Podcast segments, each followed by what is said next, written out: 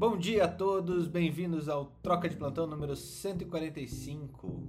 A ideia hoje era falar sobre medicina translacional. Tem muita gente que não sabe nem o que significa medicina translacional e eu já explico rapidamente. É como uh, você trazer aquilo que acontece no mundo acadêmico, no mundo da ciência de base, para o mundo real, as aplicações práticas daquilo que acontece na academia, na ciência, em mundo real. Esse processo de você trazer isso até a, a prática médica de fato, de todo mundo, chama-se medicina translacional.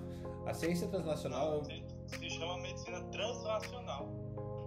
É, e não transacional como está escrito, sem querer. Isso aqui é outra coisa que eu estava aqui pensando. Essa hora da manhã é permitida essas coisas. eu digo, meu Deus, vão falar da faculdade. É a lambda no peru. É, é a lambda no peru do meu corretor, filha da mãe do meu corretor. É... O corretor só escreve, só bota aqui o que a gente escreve mais, chefe. A inteligência artificial é assim. Assim, é fazer o quê, né? É que eu transaciono muito, Felipe. Ah, não tenho dúvida disso. então, voltando à medicina translacional, é, é esse processo da gente é, trazer aquilo que foi ciência de base um dia para a vida real, para a ciência prática, né?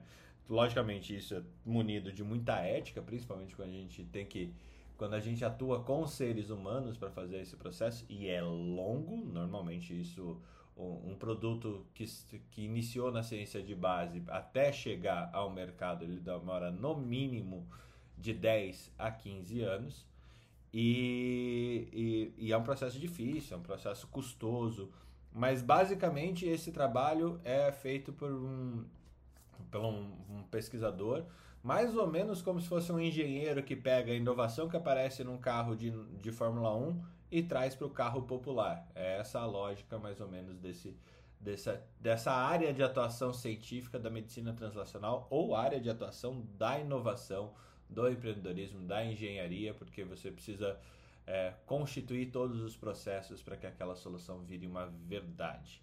Mas a gente vai pular isso, porque é, talvez muitos dos nossos professores aqui que a gente vai falar hoje, é, eles tenham feito isso também, mas o, o Alex deu uma ideia agora no, no, no, preâmbulo que era relembrar os grandes nomes que forjaram um pedacinho de nós e que a gente carrega aí essas histórias, essa, essas vivências, é, justamente faz parte da gente e que faz de nós os médicos que somos, né? Então, somos um, um acumulado de histórias e eu queria saber já de Marileia, logo de pronto de manhã.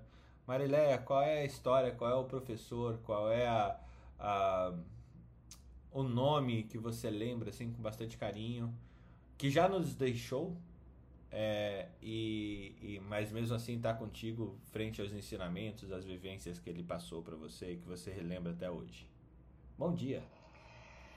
Bom dia, bom dia, Felipe, Débora, Lê.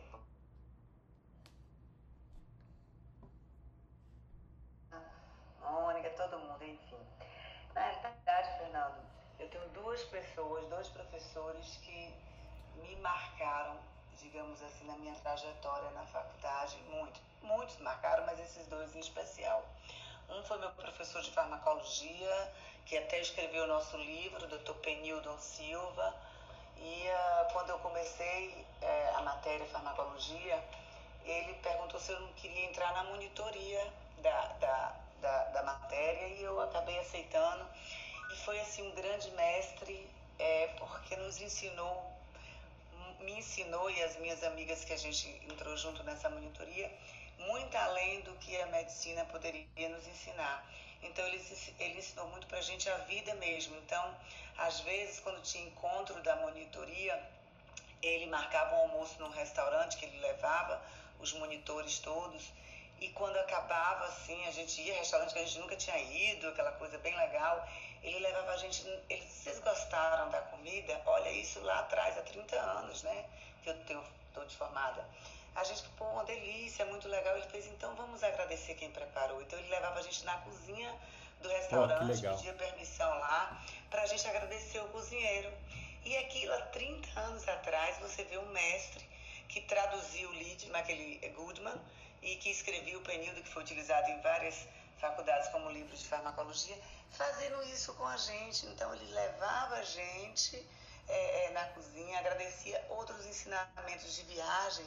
Ele, às vezes, quando viajava com a esposa e com os filhos, e a filha dele hoje é presidente da Sociedade Brasileira de Pediatria e é da Associação Médica Brasileira, ele, quando viajava com os filhos, ele mandava cartão de viagem para a gente, para mostrar como a importância desse relacionamento, desse compartilhamento. Então, assim, a, a, muito além do que ele me ensinou, ele me ensinou essa questão da vida, da vivência, de como tratar as pessoas, desse relacionamento.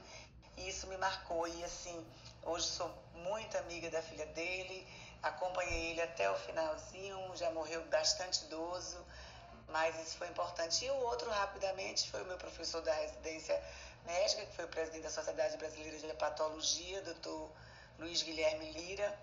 Ele também, eu me lembro quando eu voltei da Itália, ele, não, primeiro antes de ir para a Itália fazer meu opcional, ele perguntava, Mariléa, o que é que você aprendeu lá de fígado? E eu brincava, ah, doutor Lira, não precisava sair daqui do Brasil para aprender fígado lá, não precisava sair aqui dos seus ensinamentos. E ele acompanhou minha trajetória, que todo mundo quando voltava, que terminava a residência, ia ser assistente de doutor Lira. E eu recebi um convite quando terminou a minha residência para um hospital que ele não atuava, que é onde eu estou hoje, até hoje, né, há 24 anos, 25 anos. E eu me lembro que eu fui para ele e falei, doutor Lira, todo mundo que se forma, termina a residência, vai trabalhar com você nos diversos hospitais que os, o, o, grupo da faculdade que você coordena. Ele falou, não, Marília, você tem que caminhar sozinha. Você não tem que ser assistente, você não tem o um perfil para ser assistente de doutor Lira, você tem o um perfil para ser Mariléa. Eu achei aquilo assim, ah, ele me dando coragem para eu assumir sozinha um convite para um serviço no hospital, mandava paciente para mim. Então foram duas pessoas que marcaram demais a minha trajetória e doutor Lira, adicionalmente, quando eu ele precisou fazer uma cirurgia complicada, cardíaca, eu, ele, eu, eu trabalho na operadora, que era o plano de saúde dele, eu, eu pedi, ah, agilize aí a, a autorização para ele, na época a gente agilizou, mas bobagem, era, era uma coisa que, que não tinha nem, nem dúvida do que teria é, que autorizar. E ele, na hora de ir para o centro cirúrgico, ele pediu para os médicos lá que me conheciam que me agradecesse porque eu ajudei muito ele naquele processo da cirurgia e, infelizmente, ele morreu na cirurgia. Então, durante o procedimento cirúrgico, foi uma cirurgia cardíaca com, com extracorpórea, ele acabou não resistindo. Mas, enfim, foram dois professores que marcaram muito a minha vida, Fernando. Ah, que legal. Obrigado por compartilhar, Marilé. Que, que, história, que histórias, né? É, e com certeza você carrega um pouquinho deles dois no, no, em toda a tua vida, né? Toda tua, tua, todo o resto da sua vida foi impactado por, esses, é, por essas duas pessoas e por outras, né? Mas a gente está falando daquelas que, que nos deixaram. Pô, muito obrigado por compartilhar, mesmo. Muito bacana. Alex, do teu lado, como é que foi? Quem que, que é esse, esse ou esses nomes de, de professores que, que já não estão mais entre nós, mas que você lembra com muito carinho, que te ajudaram a, a ajudaram a forjar o médico que você é.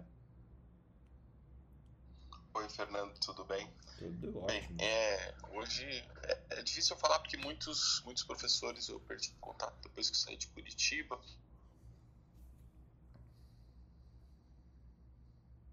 Muito carinho, embora eu não tivesse tanta proximidade, mas as aulas dele foram importantes para mim. É, e eu fiz um curso lá de, de eletro com ele, foi, foi muito bacana.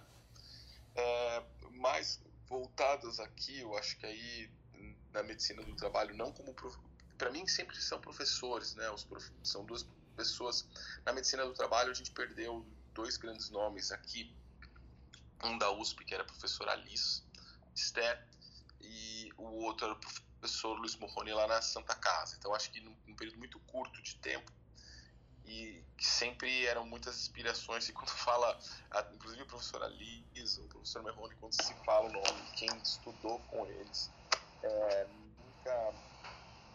É, tem uns professores que, que choram só da gente falar o nome porque tinha um contato muito próximo e a professora Alice realmente foi um exemplo. Tem um livro sobre as, é, as mulheres médicas na medicina e ela é praticamente o livro é praticamente escrito é, com, com, vou lá metade a vida dela porque a Liz é uma professora é, sensacional e, e realmente é, abriu as portas lá também para eu conseguir é, atuar lá na, na USP na pós-graduação.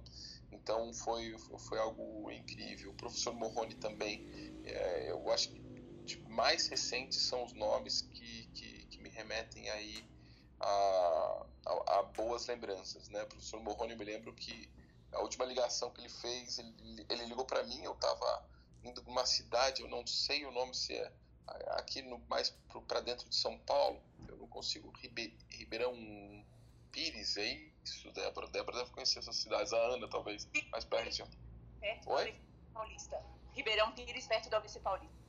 É, talvez seja isso. É. E eu tava indo pra, pra cidade, eu tava na estrada, ele me ligou é, para dissertar, a gente tava começando os estágios é, da, da residência, na época eu, eu trabalhava numa consultora, e depois dessa ligação, que ele acertou todo o estágio que, que dos residentes até hoje na Santa Casa é, comigo, eu, eu não, mais, não falei mais com ele, porque uma semana depois ele internou, eu acho que mais ou menos isso.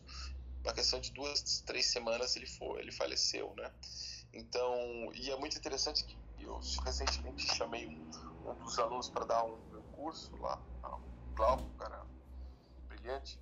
Hoje ele é head de saúde, segurança, saúde, bem-estar, etc., globalmente na Glaxo, no laboratório.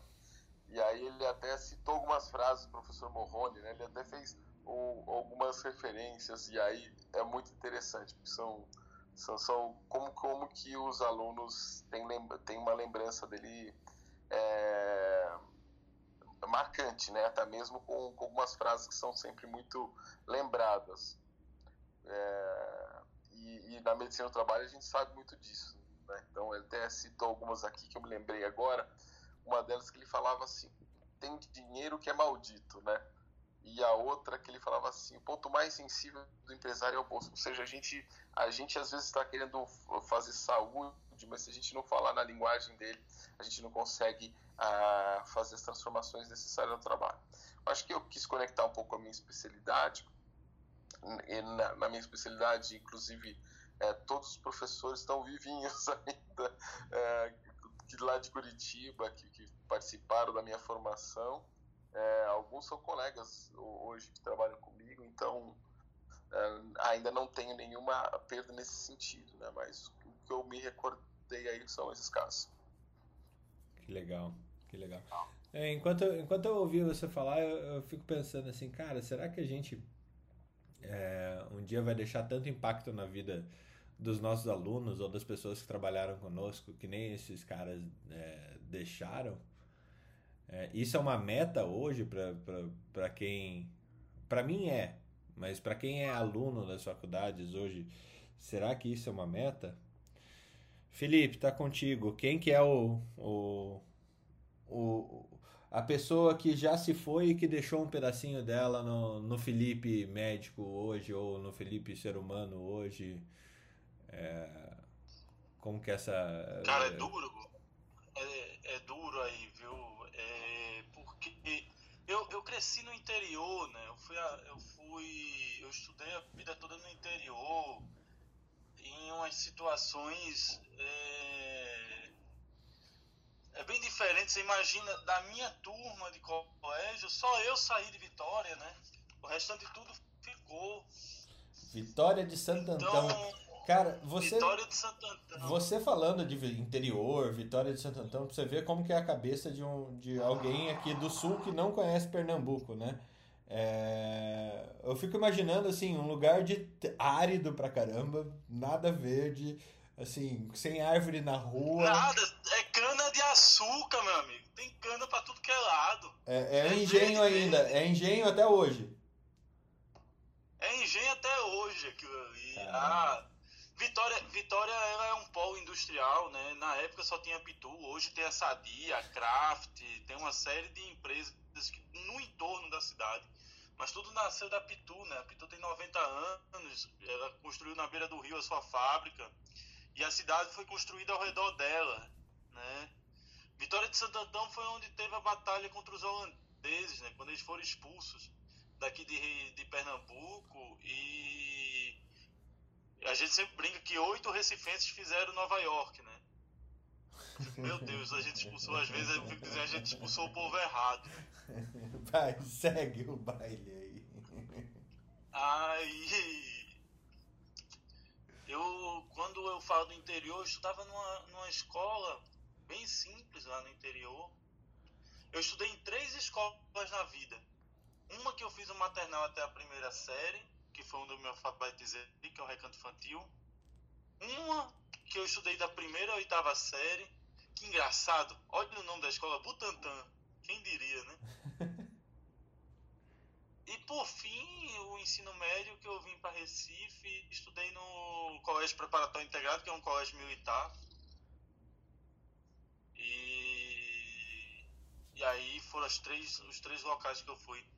Eu tenho professores que, que, que se foram, mas que fizeram parte da minha formação de forma muito importante. Tive uma professora na segunda, na primeira série, professora Cesaretti, quando eu mudei de escola, toda mudança de escola, toda mudança de, de... foi uma pessoa, foi uma professora que é, modelou o menino, sabe? Fez o menino olhar o mundo, assim. Mas eu tive um professor da, da quinta série em diante de geografia, chamado Jeová, que de religioso não tinha nada, mas assim, ele era um cara que pensava fora da caixa e que tinha um modelo de ensinar que nem todo mundo estava preparado para aquilo, individualizava muito. E isso era uma provocação fantástica. Aquilo, aquilo ali me fazia ler, estudar. geografia nem, nunca foi minha matéria favorita, mas é, é, ele era um cara que instigava e provocava. Foi uma das matérias que eu mais estudei, assim, na faculdade por prazer. Na faculdade, no colégio. É, Cesareto faleceu com uma trombose pós-filariose. Né? Eu nem era formado ainda. E já professor Jeová, eu recém-formado, ainda o atendi antes de falecer. Faleceu de um câncer. É, ainda o vi antes de falecer e, e, assim, a serenidade nos olhos quando a gente se encontrou. Na, no nosso último encontro, assim, e eu falando, eu me lembro que eu tive a oportunidade de que bom que eu tenho a oportunidade da gente se reencontrar. Que bom, porque você foi um cara que mudou minha forma de estudar e de ver o mundo. Então eu tive né? Pelo menos eu tive essa oportunidade de falar. Nesse processo de despedida. Na faculdade, tive dois momentos muito dolorosos na faculdade. Um, um quase óbito e um óbito pro, propriamente dito, né? A minha professora de, de infecto, que é uma pessoa maravilhosa, que é a Angela Gimbo, que foi influenciou muito na minha escolha para quem ia ser cirurgião, né? E que quando eu peguei uma dengue hemorrágica na faculdade foi quem me foi quem ficou me acompanhando. É uma pessoa fantástica. Ela, ela levou, num assalto, ela levou um tiro na face. Putz. Mas escapou. Quem operou, quem operou foi um, um ex-aluno dela que operou e, e, e. ela saiu, saiu sem sequelas, né? É um, um negócio espetacular, assim, você levar um tiro na face e escapar, né? Sem sequelas. A bola pegou de lado, destruiu o maxilo e mandíbula, mas não teve lesão cerebral. Essa foi o quase. E a outra foi uma professora minha de pneumo, que o doente do marido, quando ela pediu a separação, a esfaqueou dentro de casa na frente dos filhos. Que isso. Então, é difícil, complicado. É, veja que eu tenho, eu tenho 15 anos de formado, né? Então, muito muitos dos meus professores que me influenciaram ainda estão vivos, né? Mas eu tive um professor chamado professor Benito. É uma da, foi uma das pessoas mais inteligentes que eu conheci. Um dos caras mais espetaculares, aqueles catedráticos caricatos. Tinha um metro e meio de altura, não tinha pescoço. Me lembro da primeira aula dele. Olha, gente, eu vou anestesiar aqui o sapo para a gente fazer a, a investigação aqui do, do músculo esquelético na maquinazinha aqui. Amiguei, pega um arame enfia dentro da coluna do sapo e o sapo lá se contorcendo. Ah, olha aqui o sapo anestesiado. Ah, meu Deus, tinha gente desmaiando na sala. O sapo se contorcendo. Não, eu tô destruindo a medula para ir no sentido. E aí se contorcendo lá. Meu Deus do céu. Imagina pegar uma lança e enfiar na sua coluna. Foi anestesia. É, então o professor Benito, ele era uma figura. Ele, ele levava a gente. Ele, ele era aposentado, professor, os dois filhos moravam nos Estados Unidos, tinha muito dinheiro, vendeu a fazenda dele pra, na época que o dólar era um para um, comprou tudo em dólar e disse: o Brasil não vai dar certo, eu tenho certeza. Dito e feito, quando o dólar foi para três, ele comprou a casa de volta e ficou com, a, com dinheiro no bolso. Ele era uma figura. Ele era preconceituoso, assim, ele, ele, ele era um cara, mas era um cara de uma, extrema sinceridade. Preconceituoso não era nem com um cor nem nada. Ele, ele, era um cara assim. Ele achava que o Brasil tinha o, o letrado, o imbecil e o pré-imbecil. Que o cara que ainda nem tem condições de ser imbecil. Ele dizia mesmo assim. E dizia o porquê, né? Da história do Brasil, do motivo, de como. Só que era, ele usava as palavras de uma forma muito forte. Fumava três carteiras de cigarro por dia e não ia visitar os filhos porque não conseguia ficar sem fumar no avião. Os filhos é que tinham que vir visitar. A mãe dele faleceu com 104 anos, morava com ele. Esse era pneumo, Felipe? Não, esse, esse era. Esse era. Ele, ele, era. ele era veterinário, mas dava aula pra gente de fisiologia. Fisiologia. fisiologia. Cara, era um, operava os animais, fazia aquelas é, cateterizava a horta, pra, bota adrenalina para ver ataque cardíaco, bota tropina para ver a bradicardia. Era um, um, Agora imagina, com 80 anos de idade, cateterizando a horta de cão. Era, era um negócio absurdo. Assim. Agora, era sincero demais. Ele olhava assim, não, não se preocupe, não, você é um bom aluno, você é um bom aluno. Não, você não é não. É, você é um bom aluno. Ele era assim. Ele era na lata. Era uma coisa inacreditável a sinceridade dele. Eu me lembro de uma vez, não se fazia prova de segunda chamada do Benito. Não se fazia. Porque era impossível. Ele fazia prova da cabeça dele. Aí uma vez, um cara chegou lá para ele e disse: Professor Benito, opa, eu não vou poder fazer sua prova. Como assim o senhor não vai fazer minha prova? É porque eu fiz um curso de paraquedismo e é no dia da sua prova e só tem uma vez por ano. E como é, meu filho? Você vai fazer uma prova de paraquedismo. O Benito estudava oito horas por dia, ele lia. Ele estudava e lia sobre outros assuntos oito horas por dia. E aí ele disse: faça o seguinte: você estudou para sua prova de, de, de paraquedismo. Estudei. Senta aí. Eu vou fazer uma prova de paraquedismo para você aqui agora e vai ser sua nota da prova. Pode sentar aí qual é o vento, como é o nome, me faça o nó tal, me faça não sei o que. O cara já tinha estudado paraquedismo de todo jeito. Qual é a altura que pode pular, qual é a altura limite tal, não sei o que. O cara tirou oito na prova. Detalhe, quando ele foi fazer a prova de paraquedismo, ele tirou 10, mas com o Benito ele tirou 8.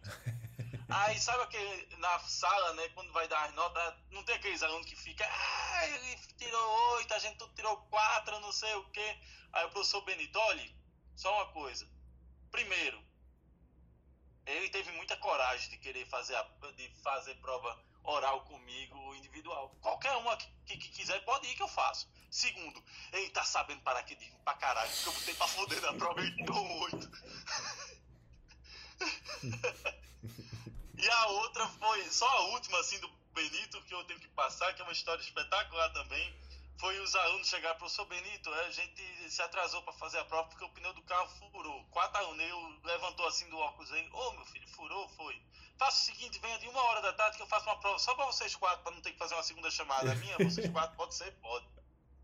Tem problema nenhum. E a turma dizia que ele repetia muita questão, então assim, chegaram em casa, saíram, não tinha WhatsApp, né? Ligou para usar, não, caiu o que na prova? Caiu tal coisa, beleza, caiu tal coisa, tal coisa, todo mundo anotou, prova. Chegou lá na prova, e vamos lá, cada um em um laboratório, eu vou escrever as questões no quadro. Botou cada um em um laboratório diferente. Primeira questão valendo um ponto. Descreva o mecanismo fisiológico da respiração, blá, blá, blá, blá, blá. Segunda questão valendo nove pontos. Qual foi o pneu que furou? A maior nota foi um. A maior nota foi um.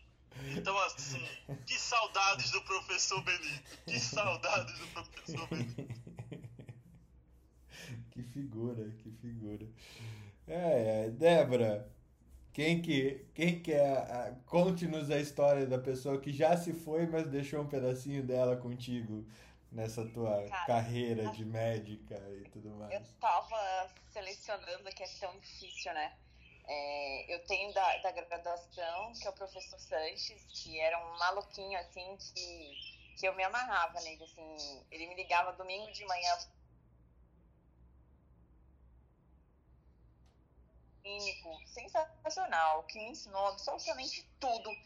Porque hoje a gente é muito cagão, né? Então os médicos antigamente, assim, faziam absolutamente tudo. Paracentese, tese e ele foi me ensinando, assim, ele, ele era demais, assim, e ele ensinava muito sobre a vida, sabe? Então, o professor Sanches tem todo o meu amor, todo o meu carinho aí, a gente passava no Epicentro, que é o hospital público lá de, é, do estado, né, de BH, de Minas Gerais, então, assim, ele me ensinou muitas coisas. Também tenho a professora Liz, hoje eu estou na empresa que eu estou por causa dela, porque eu estava num dilema muito grande, eu estava numa uma outra empresa que era muito, muito boa, e eu não queria sair dela para ir para que eu estou atualmente. E aí eu tive uma boa conversa com ela, falei, professora Liz, eu tô desse jeito, estou muito feliz, mas eu tive uma oportunidade para ser coordenadora, mas é em outra cidade, e ela me contou uma história muito legal, que ela conversou com o CEO da minha empresa num voo, num voo. Estavam pegando um voo para ir um lugar e eles começaram a conversar muito, muito, muito, muito, muito. E ela, ela olhou para mim, perguntou o nome das duas empresas, ela chegou e falou, olha, Débora, eu penso que você deve ir para essa outra empresa, porque eles têm uma característica muito interessante. Eles podem até não fazer o que você for sugerir, mas eles vão te escutar 100% de ter feito.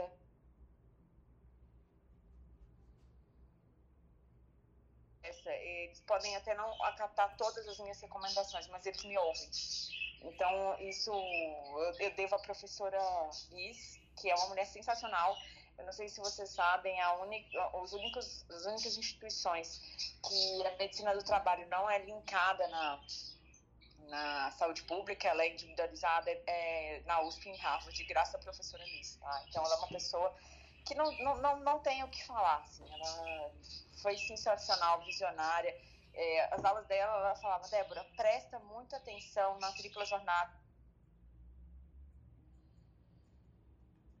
ônibus, é, como que é o desgaste físico delas, é diferente. Preste muito atenção nisso. Então, assim, sempre se preocupou muito com a saúde mental, quando nem era moda, assim, o primeiro livro que ela escreveu com a doutora Débora, uma psicóloga da USP, tem mais de 20 anos, ela é, assim, não tenho o que comentar. Tenho também o Shimizu, Shimizu não, Yoshimasa, que era, foi um colega, não era professor diretamente, mas ele foi meu colega de, de lá do ABC, a gente trabalhou tanto na Ford quanto na Volks, e ele me ajudou muito, muito assim, ele era de uma, nossa, um coração maravilhoso, então quando a gente tinha que fazer a cuidade visual, ele separava os fios verdes, azul, vermelhos pra gente testar, é... então assim, ele, ele guardou o fio para mim, que ele falou, não adianta você só mostrar a foto para eles, porque a gente tem como fazer isso, né, naqueles testes, ele falou, você tem que, é bem o que você falou da medicina translacional, ele, ele, ele, ele falava assim, da realidade. Olha, pega o fio que ele vai cortar e vamos ver se ele sabe identificar. Então, assim, de um carinho, de um amor tão grande que tem eterna gratidão e admiração. E, e por fim, assim, eu tenho o, o Dr. Rima, que é o meu professor Guimarães, que eu nem sei te falar, ele era o gestor da, da Gerdau, ele foi gestor da Gerdau há mais de 40 anos. Ele foi meu pai da medicina do trabalho, sempre falo isso para ele, foi meu pai da medicina do trabalho. A gente sempre se falou é, uma vez por semana. É, por mim, eu queria falar com ele todos os dias, mas meu marido, que tem um, um filtro muito bom, falava: não vai encher o saco dele. Então, assim, ele já reservava o horário de 11h30 a meio-dia, toda sexta-feira, para a gente bater um papo, para a gente tirar dúvidas, para a gente criar protocolos. Ele era um médico especial do Dr. Jorge Guedal, ele, é, ele era um cara muito sensacional, referência no Rio Grande do Sul, foi presidente da Sogante. E, e ele me ensinou várias coisas. A Marileia tem até uma coisa para te falar. Eu, eu, eu coloquei como obrigatória a colonoscopia, e agora até reduzi a faixa etária para 45 anos, por causa dele. Ele teve um CA de intestino e e ele deixou isso público até como alerta, por isso que não tem problema em falar isso aqui. E, e ele sempre me falou, Débora, cuide das pessoas, como você tem cuidado de mim, como você cuida dos seus pais, e, e vamos criar esse alerta, porque eu, eu ganhei 10 anos de vida com, com a colonoscopia, com a cirurgia, e ele é, faleceu depois de um CA, de sistema nervoso central, e não quis me falar, eu eu estava entrando de licença maternidade e a gente continuou nossas conversas e, e ele sempre me falava uma vez por semana até que um dia ele parou de me atender e aí eu descobri que ele estava internado e ele faleceu. Então, assim, até o último mês de vida dele, a gente se falava, ele perguntava do meu filho, de que, do que, que eu estava lendo, como eu estava me preparando para ser mãe, é, das dificuldades que a gente encontra na vida, como era bom essa questão de ter família. Então, ele foi uma pessoa extremamente especial na minha vida, extremamente, assim, é, transformadora. Ele foi meu pai na medicina do trabalho, assim como hoje eu tenho outro pai, que é o professor Marcelo Pustiglione, que eu não abro mão dos meus cafés mensais com ele, eu largo tudo, eu acordo duas não horas. Não mata o professor Marcelo, tá vivo. Não, ele é vivo, é. ele tá vivo. Ele é o nosso é Gandalf. Gandalf. É, ele é nosso a foto dele, ele é sensacional. É. Ele é um homeopata, ele é um médico do trabalho, sensacional, assim, uma das pessoas que mais fantásticas que eu já conheci na minha vida, de uma bondade, de um, de nossa, de uma inteligência. Eu, esses dias eu estava conversando com ele, ele estava citando o livro de 1840. Ele falou os três princípios de um livro lá que eu falei, professor, você está me matando de alegria. Com quem que eu vou conversar que vai falar disso para mim? Sim, conectando com a medicina do trabalho. E ele é um grande incentivador. Ele qual é o livro aí de 1840, hein? É de homeopatia, ele estava falando dos ah, princípios tá. da homeopatia. E eu não, não me lembro, assim, só que é, são princípios comportamentais. E eu achei muito importante ele correlacionou. Não, não, não me lembro, mas eu vou pegar. Ele faz umas pegadinhas com a gente lá. Assim, ele. É, tudo como ele se coloca na minha vida, é, com essa questão de inteligência artificial, com é, telemedicina, é um desafio para ele aceitar e é um desafio eu tentar convencê-lo, então é muito legal, a gente se diverte pra caramba.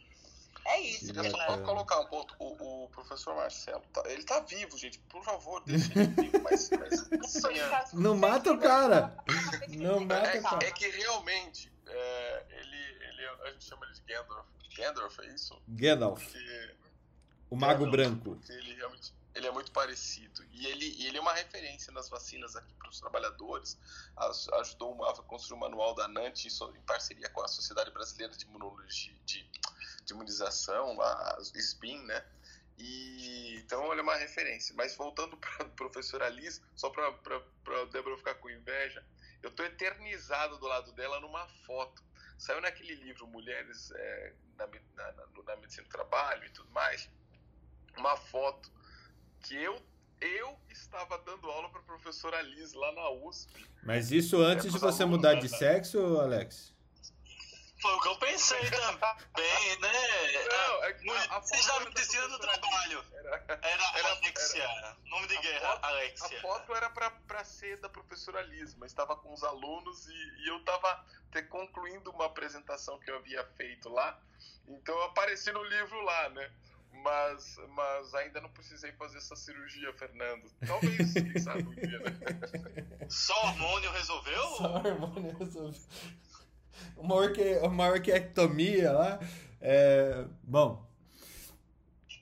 Mas a professora Lisa era sensacional, assim, ela era. Nossa, e ela era brava pra caramba, né, Alex? Quando ela ia xingar a gente, ela era muito engraçada. Mas, assim, de um amor, de uma doçura. É, teve uma vez lá que uma residente engravidou e todo mundo ficou com medo. Tipo, como é que a gente ia contar para a professora Lisa e tal? E aí, quando a gente contou, ela abriu um sorriso maravilhoso e falou: gente, vida, não tem coisa melhor do que isso, né? Então, assim, nossa, que, que delícia, assim, trabalhar com essas pessoas, que, que gostoso, assim. Legal. E quando o Fernando falou assim: ah, será que a nossa meta de vida é ser lembrado pelo nosso legado? eu confesso a vocês que todos os dias eu oro por isso, eu pergunto para o professor Marcelo o que, que eu errei, o que, que eu posso acertar, como eu posso melhorar. E até mesmo quando eu vou conversar com os residentes, eu não fico chamando atenção de coisas simples deles. Eu falo assim, isso aí tá na conta de vocês, isso aí já era para ter adquirido. Porque eles ficam com medo, assim, ah, você vai brigar comigo. Eu falei, não, isso aí já tá na tua conta.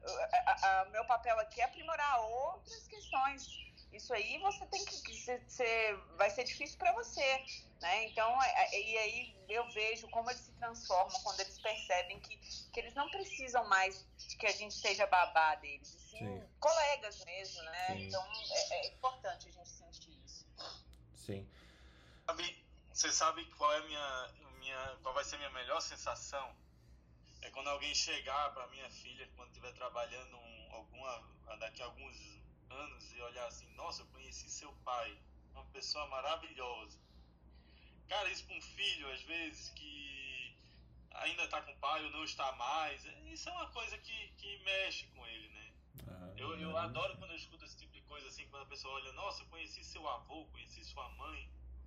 Quem eu encontro que diz que conheceu meu avô, os olhos brilham, né? Assim, a falar que pessoa maravilhosa que ele era. Isso é um negócio espetacular, né? Isso sim é um legado. Sim, sim. É, Ana, eu vou pular você pro Jamil. É, rapidão, porque ele tem a apresentação é, dele hoje, está se preparando, vai falar lá para os governos. Não, eu, eu tô na academia, não consigo falar, pode passar para ele. Show de bola. Jamil, quem é a pessoa que já se foi, mas deixou parte dela contigo para essa carreira aí, que tem muito ainda para para seguir esse ser humano que é, vai além da carreira ou está junto da, com a carreira, né? Ele já botou até o fundo musical de despedida aí, ó. Fala, bom dia pessoal, bom dia. tudo bom? Obrigado, Fernando. Cara, eu acredito muito nisso, né? Eu acho que é até difícil escolher, né? A gente teve tantos professores que nos marcaram mas, cara, na minha cabeça sempre vem dois, assim, e não tem como não falar deles. Eu fiz Espírito Santo, né, e teve um professor de neuroanatomia, professor Sarmento, que é, ele foi um marco para todos nós. Ele era uma unanimidade. Unanimidade porque ele era extremamente simples. E assim, neuroanatomia, né, imagina, segundo semestre é uma é um momento onde que você ainda nem sabe muito bem nada sobre medicina, não sabe nada sobre nada sobre nada, né? E, e neurologia, né? É algo neuroanatomia, é algo que sempre tem um, um, mistério por trás. Né? Você botar a mão no cérebro, enfim, isso é algo é, encantador, né? Eu acho que só quem teve essa experiência sabe. Porque é algo que você não tem ideia né, do formato, do tamanho, da textura e por aí vai. Né? E ele dava uma aula de neuroanatomia extremamente prazerosa. Ele conseguia transformar algo extremamente complexo em algo muito simples. E, e isso era muito dele, da simplicidade dele com a vida, da forma como ele lidava com os alunos. E o curioso é que ele fumava cigarro dentro da sala de aula. Cara.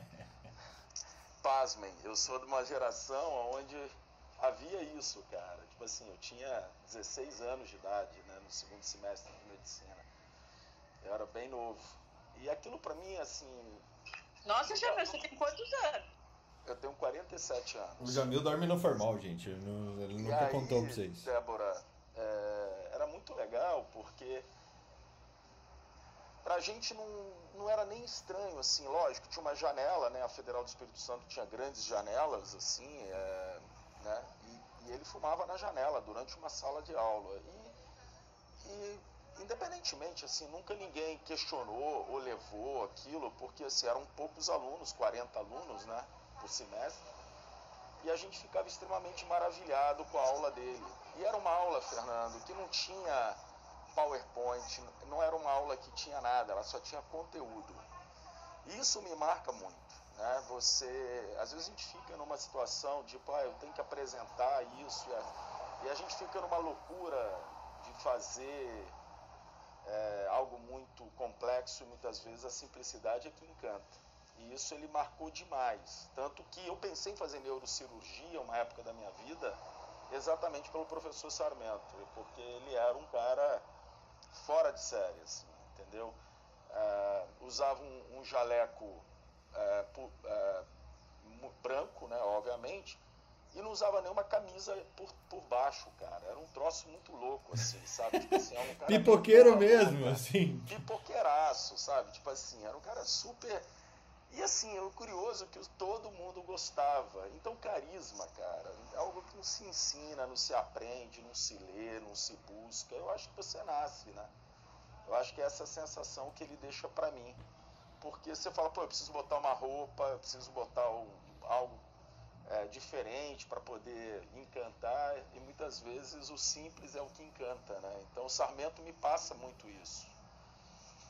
E o segundo professor que me marcou, cara, foi meu pai, velho. Meu pai foi meu professor. E meu pai é um cara que deu aula para mim de educação física, cara, na, no, no ginásio. Tanto meu pai e minha mãe, os dois deram aula para mim. Sou de escola pública, né? Eu nasci em Guaçuí, uma cidadezinha de 30 mil habitantes, que a, único, a única escola que tinha de segundo grau era uma escola pública, né? E tanto primeiro e segundo graus eu fiz em colégios públicos. E no segundo grau tive a oportunidade de aula com a minha mãe, que é viva, tem 85 anos.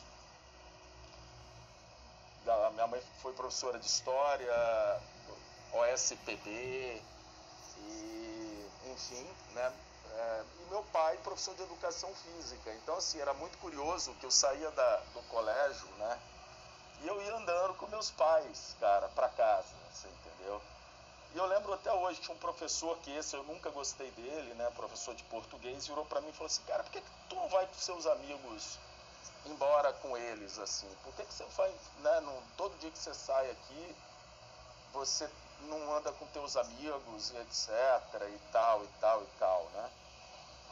Eu falei, porque ninguém, nenhum amigo meu tem o prazer de ter um pai e uma mãe professores deles, né? E aí quando eu, isso eu falava, porque eu sempre fui muito desbocado mesmo, você me conhece, né, Fernando? Eu hum. nunca aceitei muito os padrões normais de temperatura e pressão, e eu adorava ir com meu pai e com minha mãe, cara, andando, né? Porque não precisava ter carro em Guaçuí, né? Uma cidade super pequenininha. E, cara, é uma sensação hoje que eu lembro, eu fico muito feliz, porque meu pai me ensinou muita coisa de, de em relação a, a, a, trabalho em grupo, né?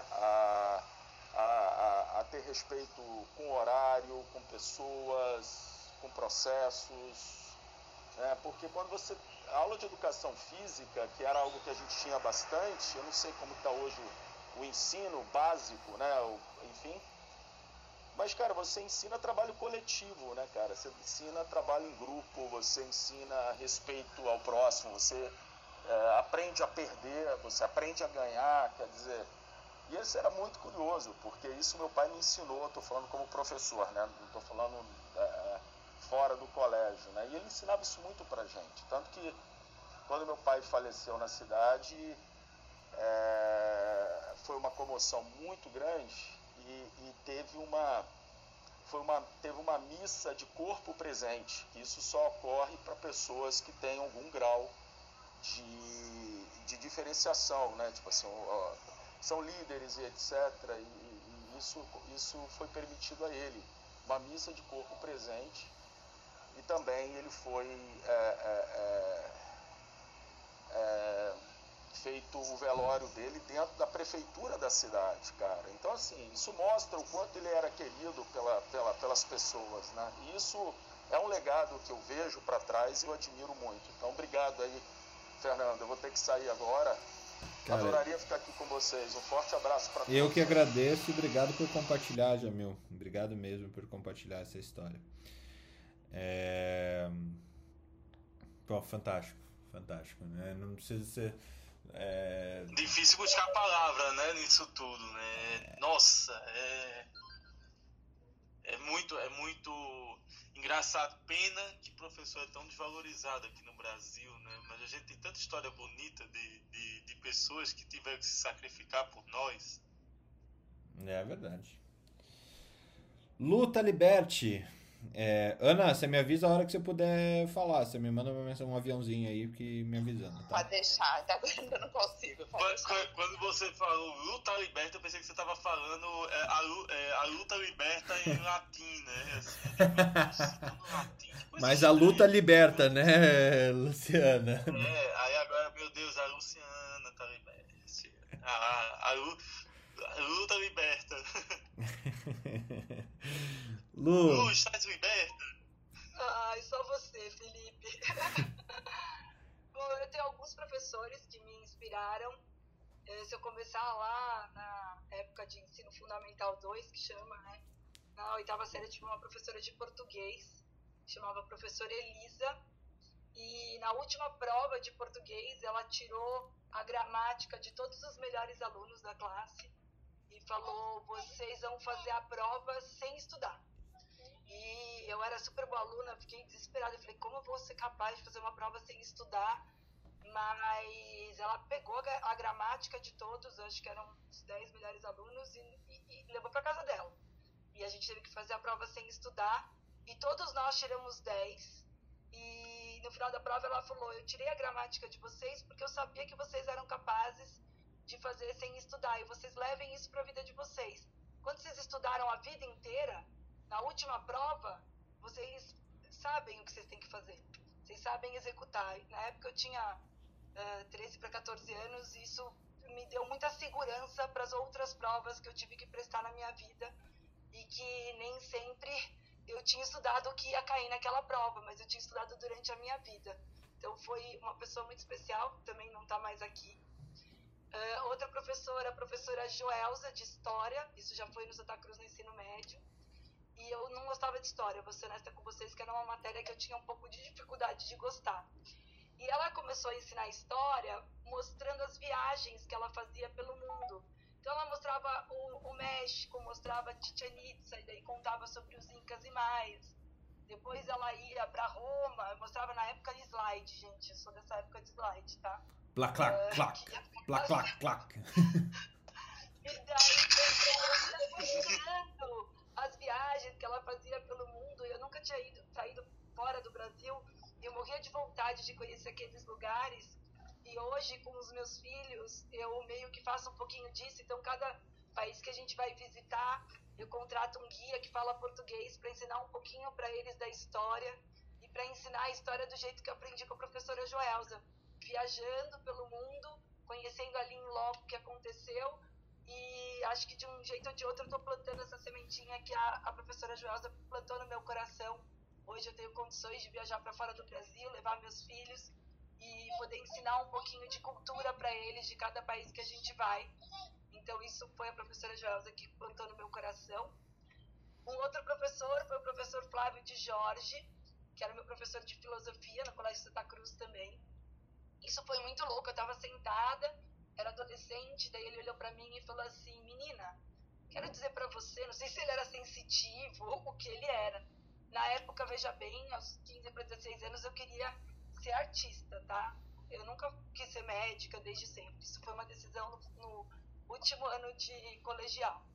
E daí ele olhou para mim e falou assim: "Menina, você nasceu para ser mãe de muita gente. Isso não significa que você terá muitos filhos. E hoje faz muito sentido essa frase desse meu professor de filosofia.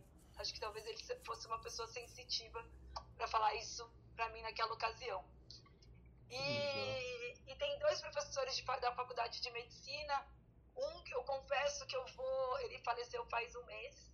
E ele é lembrado por toda a minha faculdade. Eu confesso que eu tinha muito medo dele, mas algumas coisas que ele falou me chatearam muito, mas hoje eu até consigo compreender uh, tudo que ele falou. Então ele chamava todos nós, ele era professor de anatomia, o Taubaté, quem fez medicina ABC vai lembrar dele. Ele chamava todos nós, estudantes do primeiro ano, de inútil, de inúteis, inúteis, e chamava assim, seus inúteis, vocês não servem para nada, eu vou colocar a cabeça de vocês numa morsa, eu vou apertar, apertar, apertar, quando vocês não aguentarem mais, eu vou apertar mais um pouco. E eu morria de medo do professor Taubaté. Uh, se você fizesse qualquer coisa errada, ele te dava 100 questões de anatomia para fazer. E no último dia de aula do sexto ano, ele foi dar uma aula de revisão para a gente de anatomia. E daí ele falou: Eu tô aqui e hoje eu tenho o prazer de chamar vocês de colegas. E. Caraca, ali que legal. meio que sabe? Uh, foi, foi, eu, eu, realmente eu fico emocionada só de lembrar de novo dessa frase, porque foram seis anos de medo do professor Tabaté.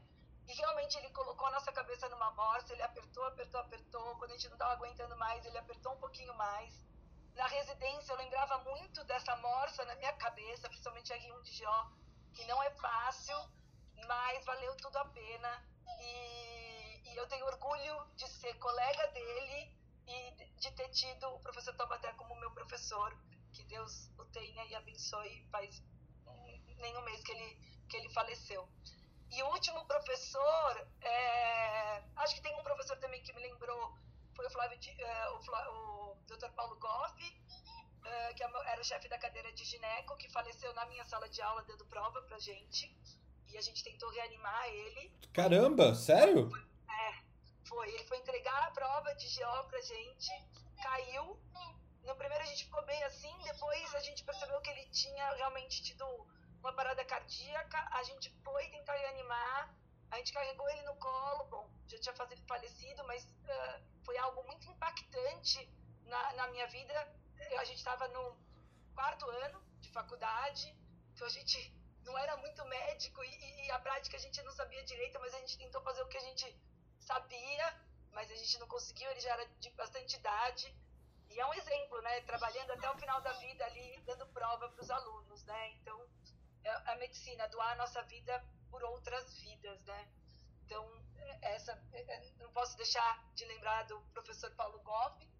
E o último professor que está vivo ainda é o professor Eliano Pellini. É um professor de GO incrível. Na época, ele levava um rádio com fita cassete. Também sou dessa época, gente. E ele ia pondo músicas de todos os anos, ia contando a história dos métodos contraceptivos. Então era uma aula muito gostosa de assistir. E eu, quando preparo minhas aulas, eu me inspiro muito no professor Eliano Pellini, que eu gosto de dar aulas diferentes, que, que sejam gostosas de assistir. E todas as aulas que o Eliano me deu, eu lembro com carinho. E uma, uma coisa que ele fez e que, e que me faz lembrar todos os dias, é, numa aula prática de gineco, ele pegou um, um menino da minha classe e falou assim: sobe na mesa ginecológica fica em posição ginecológica. Menino, né? Subiu super sem graça. E daí ele olhou para ele, era um grupinho menor, né? aqueles grupinhos que ficam grupos de, de 25, vai dividindo em 8, depois em 4. E daí ele olhou e falou assim: então toda vez que você for examinar uma mulher nessa posição, eu quero que você se lembre como você está se sentindo agora.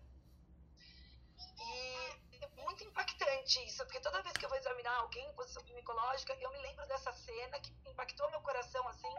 E, e exatamente é, é uma coisa tão dela que ela tá ali se expondo pra gente que a gente tem que ter muito respeito. Então, o professor Eliano Pelino é um querido, além de também pôr o toca-fita pra gente escutar música e contar a história dos métodos contraceptivos.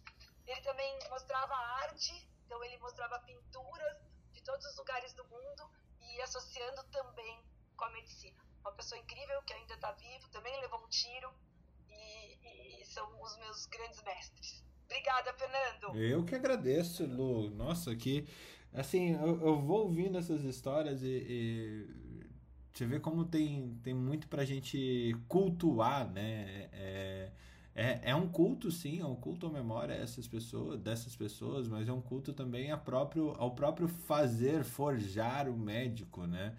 É, se você que está aqui embaixo também tem uma história para contar para gente, levanta a mãozinha, sobe aqui para cima. É, desse, principalmente desses professores que já nos deixaram, mas deixaram muito deles conosco. Né? Isso que eu, que eu acho que é o, a gente não é médico sozinho, a gente é produto de muitos médicos que nos deixaram, né, Newton? Como que é isso para você? Ah, eu tô achando um maior barato esse episódio de hoje, viu? Porque a gente fica lembrando realmente aqui do, de cada influência que a gente teve durante a vida, né? Na verdade. É, para mim, graças a Deus, eu estava fazendo aqui uma, uma revisão aqui dos meus professores que marcaram, os da faculdade e da residência, os que mais influenciaram estão, estão vivos hoje ainda, graças a Deus. Então eu estava aqui, não, não teve nenhum que, que foi. Né? Então a gente continua lembrando eles mais na presença. Eu queria falar aqui de um professor que me marcou muito, mas foi no colégio, parte de, do segundo ano científico, segundo, aliás, de todo o científico, que no caso era científico, né, para os mais novos é o ensino médio, é, que ele era um padre, né, eu é, estudei em colégio católico, na verdade eu tive duas formações, eu estudei até a quinta série em um colégio batista e a partir da sexta série em um colégio católico. Né. É uma dicotomia religiosa, hein? Tentou, tentou entrar na porta dos céus de todo jeito. Sincretismo, né? É para garantir, né, Felipe? Pra garantir, é, o próximo né? passo é o quê? Fazer um pós-doutorado em Em um Esparran Sei lá. e garantir também. Um amigo meu. um- Matar galinhas. Você vai me curar como? Vou matar essas galinhas aqui pra resolver sua arritmia e tal. Um amigo meu passando na frente da faculdade espírita uma vez falou pra mim: o bom dessa faculdade é que ela não tem matéria. E que você pode ter os melhores professores sem necessariamente ir pra escola, né? Só conversar com eles em casa. Já é telepresença, né? Mas vamos lá. É, o, é, então, assim, esse professor, ele era um padre italiano, né? Que ele veio para Teresina é, após a Segunda Guerra e tal. E esse padre era muito rígido, muito mesmo. Ele era professor de química e aqueles que não estudavam fugiam dele, né? Não queriam pegar ele. É, tinham outras turmas que ele não dava aula. É, e eu fazia questão de todo ano ele dava aula no primeiro, segundo e terceiro ano do ensino médio. E eu fazia questão, queria que minha mãe colocasse é, é, sempre na turma dele, né? E ele, ele tinha, esse padre, ele é tão assim, inesquecível, que ele tinha várias frases filosóficas. Pense aí, imagine assim, um, um senhor barbudo com a barba branca, igual é, Papai Noel, assim. E, e ele tinha uma sala, a sala dele era uma sala única, que era construída para ele, que era aquelas salas que pareciam aqueles é, auditórios, né? Aquela sala que ia, parecia uma escada, assim, que você ia subindo, né? Era a única sala do colégio que era dessa forma, era a sala dele, nenhum professor dava aula nessa, nessa turma, só ele. É, e lá dentro ele tinha, além de várias coisas de química, aqueles estudos de ensaio, é, todas aquelas. Ele, ele, ele dava. Quando ele fazia a prova, ele saía da turma, ele fazia a prova de 20, de, de, de 20 questões e deixava todo, todo mundo lá. Ninguém colava porque era tão difícil que não é, adiantava você, você, você colar. Né? E ele tinha alguns ensinamentos, ele fazia uma, a, a dele que tinha várias frases assim. Aí, e eu me lembro de algumas frases que ele dizia assim, é, que tinha escrito lá, né? Você estudava química, aí tinha aquele assunto de química orgânica, daqui a pouco tinha uma frase, né? Aí tinha assim, quem planta vento colhe tempestade. Aí você estudava de novo, aí tinha assim, é, estudar nem sempre é cômodo, mas sempre é profícuo e, e, é, enriquecedor. Aí você estudava mais um pouco, aí tinha uma frase. Então era todo, é, é, é, a gente, ele, ele tinha um pouco de filosofia na aula dele. É, e, e tinha uma outra curiosidade também. Quando ele pegava você fazendo alguma coisa errada, ele saía rodando no colégio. É, não era incomum você ver ele rodando na quadra em pé, né? Circulando a quadra, rezando, né? Você fica, o meu, meu colégio era assim de dois andares. Você olhava de cima, ele ficava rodando na quadra, andando assim, em volta da quadra, rezando, né? E E aí quando ele pegava você fazendo alguma coisa errada, é, por exemplo, lá tinha uns peitoris, né, que era você ficava para olhar e que você ficava em cima ali, ele dizia, chegava para você e dizia assim: é, peitoril não é bundario. Aí mandava você descer, né? E, e aí quando ele pegava você fazendo alguma coisa errada, ele fazia uma prova é, que você tinha que cantar a canção do é, Tamoio, de Gonçalves Dias. Então todo mundo sabia essa canção do Tamoio por conta dele. Porque se você fosse pego nos corredores do colégio, fora da aula, em qualquer tempo, e na próxima aula dele você ia ter que cantar a canção do é, Tamoio todinha. Se você errasse, ele te dava zero naquela prova. Entendeu? Então a gente tinha que decorar. Canta aí pra gente, Nilton. É, Canta aí pra gente, Nilton. não chores, meu filho, não chores. né? Que a vida é luta renhida, viver é lutar, a vida é o combate, que os fracos abate, que os fortes e os bravos só podem exaltar. Um dia se vive, se morre, descansa, nos teus a, a lembrança, é, que é a voz do povo. Do arco que Cuidado tem não me puxar sua perna dia e noite. Então todo Você mundo aí tinha que saber. Todo mundo tinha que saber isso. E quando você perdia alguma prova escrita, ele fazia uma prova oral que já começava valendo oito. Então você já perdia dois pontos. A prova de segunda chamada era sempre é, oral, lá na frente, na frente de todo mundo. E, e você e já valia oito, né? Já começava perdendo dois, dois pontos. É, então eu cheguei a fazer prova oral e tal. É, e ele inventou também, Fernando, umas, umas, é, uns aparelhos, sei lá o que diabo era aquilo, que era tipo a tabela periódica, que você conectava um fio de um lado e um fio do outro para saber se era. é, se, se a, por exemplo, se a, se a massa atômica era aquele elemento, aí quando você fazia certo isso, é, tinha uma luz vermelha que piscava assim, você, aí você, ele tinha uma prova toda só disso. Tinha um dia de prova que você fazia essas tabelas, que era chamada as tabelas lá. Então era um, era um cara muito criativo, rapaz. E ele, assim, ele deixou tanta saudade na gente, e assim, eu tive a grata, a grata satisfação porque ele fazia por, por bimestre, ele fazia assim umas oito provas, né? Seis, oito provas por cada bimestre. E era muito difícil. As provas dele você tirar 10, assim, era, era, muito, era muito difícil. E no segundo ano, eu lembro disso até hoje, assim, foi um dos meus maiores feitos, até mais do que a faculdade, foi eu consegui ficar com a média 10 num dos bimestres, né? De que eu fiz umas seis provas assim e fiquei com, com, com 10 na média. Aqui- Aquilo para mim foi a minha, foi a minha maior conquista é, estudantil até, até hoje, né? Incluindo é, faculdade e tudo, né? E esse cara foi tão assim importante para mim e eu é, gostava bastante de química, tanto que eu não ia ser médico, né? Eu ia ser engenheiro químico, era o que eu queria fazer na faculdade, em engenharia química, por conta dele, né? Influência dele. É, e que na minha tese de doutorado eu, eu, eu, eu prestei uma ó, homenagem a ele, tem lá, tem essas frases que eu falei aqui, estão lá na minha tese também, que eu deixei, e, e, é, e reconheci ele como o meu maior formador de pensamento até hoje, das coisas que eu faço, inclusive como médico, como, como gestor. Então, para mim, ele foi o cara que marcou minha vida estudantil. Nossa, que bacana. Que bacana. Olha, Aprendi hoje, descobri hoje por que, que meu pai sabe a canção dos Tamoios de cor. ele estudou. Ele estudou. Obrigado, Newton. Essa eu preciso conversar. Deve ter estudado lá também com os professores italianos católicos, meu amigo. Olha, ô, ô, ô, Fernando, meu, meu avô é católico, né? Aham. Meu avô é católico. Ele dizia que na Alemanha o, a- a- os nazistas odiavam os judeus e os católicos. Os judeus odiavam os católicos e os nazistas. E os católicos, assim, eles só, sab- eles só faziam apanhar lá, porque era minoria e ainda dava a, a outra face, né? E os professores mais rígidos eram os católicos. Era, ele dizia que as escolas católicas lá, ah, a turma palmatória, discurso.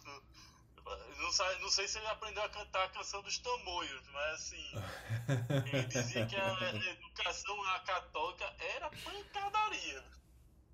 Eu não aprendi a canção dos tamoios. A Mônica pediu pra subir aqui. Seu, seu professor talvez não, não. Você pegou professores que não pegavam pesado com você. Cara, eu, eu não era um bom estudante. Depois, daqui a pouquinho eu conto. Eu não, nunca fui um bom estudante. Mas é. Cê, é, Fernando, você sabe que esse é meu mantra de vida. Toda vez que eu acordo meio assim para baixo, eu digo assim: rapaz, viver é lutar, a vida é o combate que os fracos abatem, os fortes os bravos só podem exaltar. Aí eu me levanto e saio. Muito bom. Senão, senão o professor vem atrás de você de manhã, levanta, vagabundo! Pá! Mônica, é, é muito legal ouvir também a tua história. Quem que foi, quem que foram ou foi aquela pessoa que já nos deixou, mas deixou muito dela em você, na profissional Mônica, hoje médica e com, com tudo que você entrega para as outras pessoas, que você aprendeu com esse professor que, que infelizmente já não está entre nós, mas ainda faz parte de você e de tantas outras pessoas que ele, que ele ajudou a formar. Bom dia, pessoal, tudo bem? Bom dia. É, bom, os meus professores, eu estudei com a Lu, né? Então nós temos aí as referências muito em comum. É, eu queria falar um pouquinho de uma professora minha da época, além dos professores da faculdade, então, uma professora minha na época do colégio de filosofia e história, dona Zelinda. O terror da galera pegava super no nosso pé mas me ensinou muito a refletir sobre a vida, a ter os meus próprios pensamentos, a fazer as minhas, construir as minhas lógicas. E ela dizia assim: em história e filosofia, a, no, a ordem dos fatores altera a nota do aluno. Eu achava isso incrível. É... Lembrando aí um pouquinho do que a Lu falou, nosso querido Taubaté, na verdade o nome dele é Dr. José Henrique Bussetti é, foi um cara, Senhor e seus inúteis. Ele foi um impacto de uma pirralha de 17 anos. Desculpa quem tiver 17 anos, minha filha me ouviu falando isso me mata.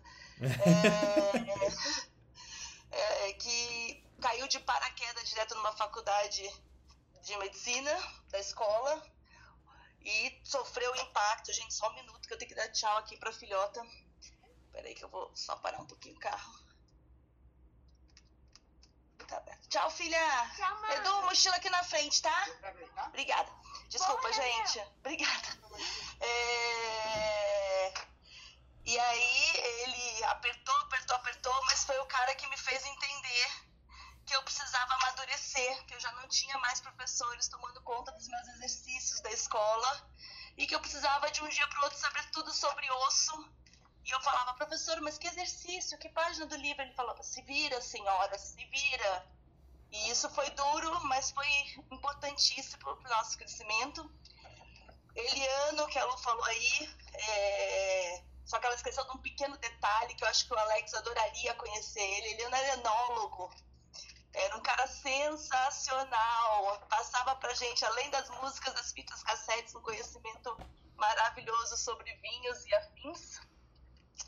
E por último, não queria deixar de esquecer de um professor nosso que está vivo e que na verdade é meu professor e professor da Luciana até hoje. É um cara fantástico, ele chama Dr. Sub Carrali, é um grande especialista em hipertensão na gravidez.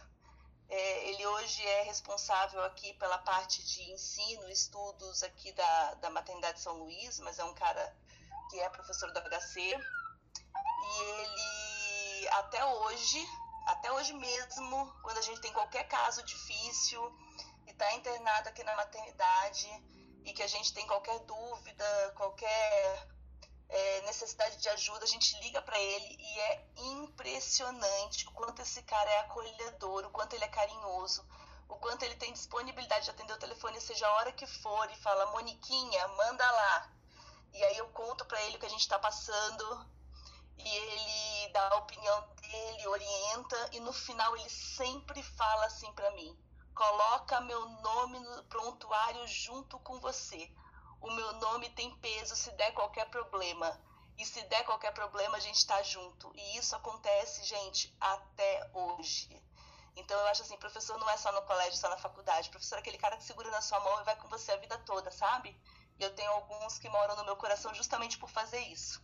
É isso aí. Bom dia para vocês. Eu acho que a gente podia até completar que ele tem a simplicidade, o sub, de quando ele precisa de ajuda, ele chega pra gente e fala: Lu, hoje eu preciso de você. Isso aqui eu já não lembro direito como é que faz. Você vai, faz junto comigo.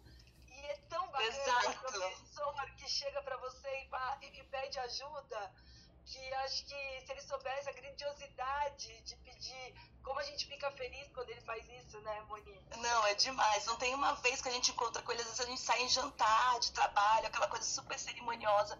Ele vê a gente, ele faz questão de dar um abraço é, e de dizer, ó, e a gente chama ele de professor até hoje, professor, professor, e ele sempre que vê abraça a gente, fala, meninas, que saudade eu estava de vocês. É, é uma pessoa fantástica que vai sempre fazer parte da minha vida. Ah, que legal, que legal. É, bom, é, acho que tem Ana ainda. Ana, consegue agora? Mônica, obrigado, obrigado pelo depoimento.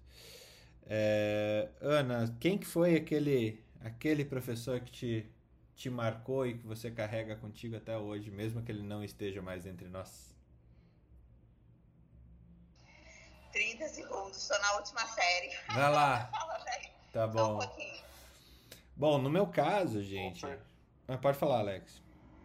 Eu só ia complementar, eu tava olhando essas histórias todas aqui e, e lembrando um pouco do que a gente vive discutindo aqui, eu acho que desde o primeiro episódio, que é que, eu, que a gente, eu pelo menos eu trago esse- esses, esses conceitos da, da gestão de projetos, né? que é eh, a questão de, de poder e influência, né? Uhum. Eh, Tem aqueles professores que queriam exercer poder, né? E aqueles que queriam exercer influência. Eu acho que aqueles mais lembrados e aqueles que realmente ficam são aqueles que exercem mais influência sobre a gente, né? Uma capacidade de, de, de contribuir em conteúdo, inspirar e tudo mais. E esses é que ficam na nossa memória e que a gente vai levar para para sempre. Eu acho que ser professor, eu acho que tem muito disso, né? De inspirar e, e eu, eu digo isso porque hoje é, atuo, acabo atuando como professor nas universidades e quando a gente vê quando a gente consegue influenciar um aluno e ver ele sendo melhor do que a gente, a gente fica muito orgulhoso disso, né?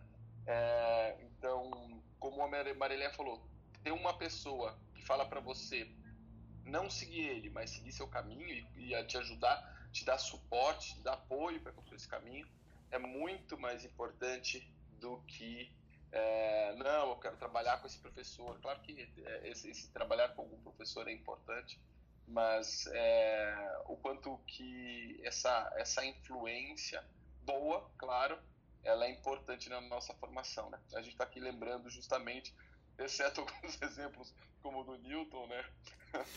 da canção dos tamoios, a maior parte delas. E não, e, e, e, e essa questão do, de, de, de poder também é importante, né? Pra gente aprender a respeitar, apre- aprender a estar embaixo para poder subir. Eu acho que todo, todo é mundo teve um. Taubaté, né, Alex? Você também te... Eu tive Taubaté na faculdade. Pelo, pelo que eu entendi da Luciana e da Mônica, eu também tive uma figura muito parecida com o Taubaté na faculdade. Sim, com certeza.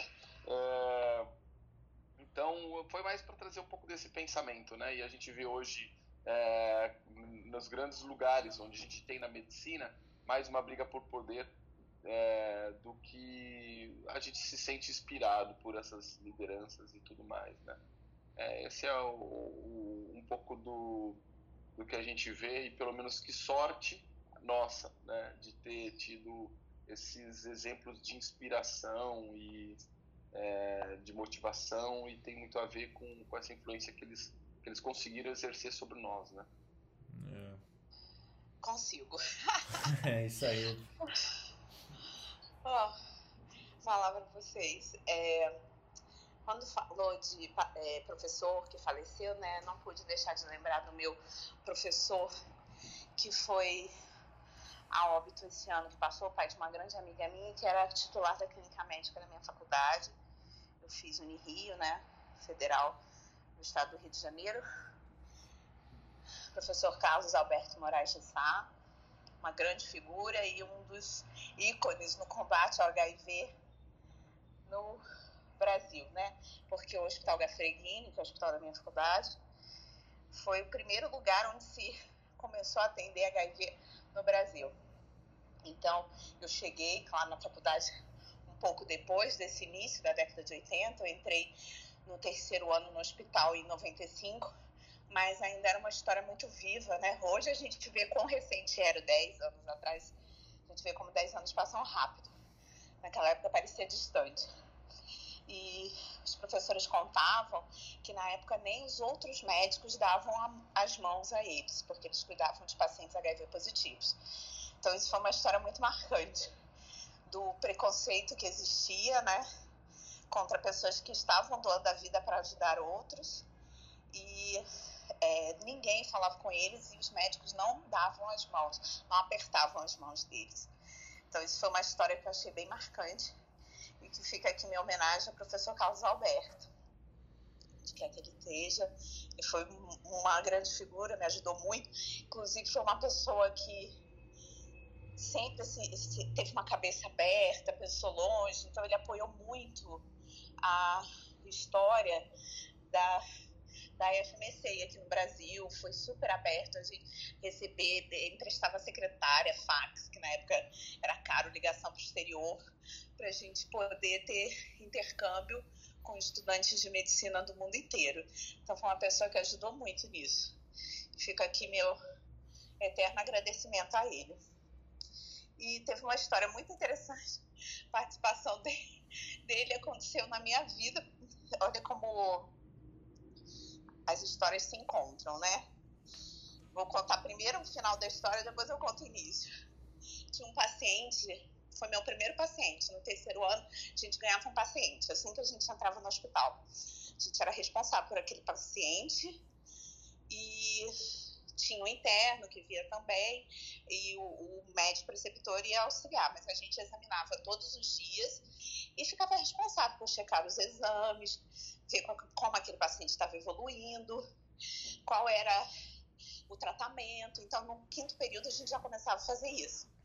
E eu era meio caxias, né? Gostava, ficava muito interessada no meu paciente, queria muito que ele ficasse melhor. E aí, quando termina tudo eu fazia com o meu paciente. Esse paciente era diabético, teve um pé diabético, e assim, eu entrei na cirurgia para ver a amputação, eu fui no, na, na anatomia patológica e vi fazer a macroscopia da peça, eu ia no dentro do laboratório e olhava para ver como estavam os exames dele, quais eram os resultados. Então, assim, era um paciente que eu via por completo. Centro cirúrgico, análise clínica, anatomia patológica. Ele isso, isso não existe mais, esse tipo de essa são raros os hospitais que você raríssimos Sim. os hospitais que você consegue ensinar dessa forma, né, Ana? Sim, eu acho que hoje eu, eu tenho pena dos internos. Eu tento fazer uma coisinha parecida com eles hoje, mas é, eles adoram quando passam comigo, que agora eu tenho interno na nutrologia, né? Mas eu não consigo dar essa experiência total que eu tinha, de imersão absoluta no paciente. Porque também aquele paciente era minha responsabilidade. Eu fazia a prescrição dele, eu fazia evolução. Hoje eles chegam para mim no internato e não sabem fazer nenhuma evolução direito. Então eu fico tentando corrigir e tal. E mas o que aconteceu foi que um dia eu estava sentada na enfermaria, sozinha, colando os exames, os exames eram em papel, aí eu colava no prontuário, dobrava direitinho e colocava a data. E eles ficavam assim, empilhadinhos, bonitinhos com a data. E eu tava lá colando e organizando o prontuário. E o professor Carlos Alberto chegou com os avaliadores no MEC. E era primeiro ano que ia começar a avaliação das faculdades. E eu era a única pessoa que estava na enfermaria, eu ali sentadinha Aí o professor chegou e aí eles, ah, olha, tem uma aluna aqui. Aí ele, não, não, não, ela é do quinto período. Ficou todo nervoso, porque eu era a única pessoa, não tinha mais ninguém, era a hora do almoço. Aí ele, não, eu quero falar com ela.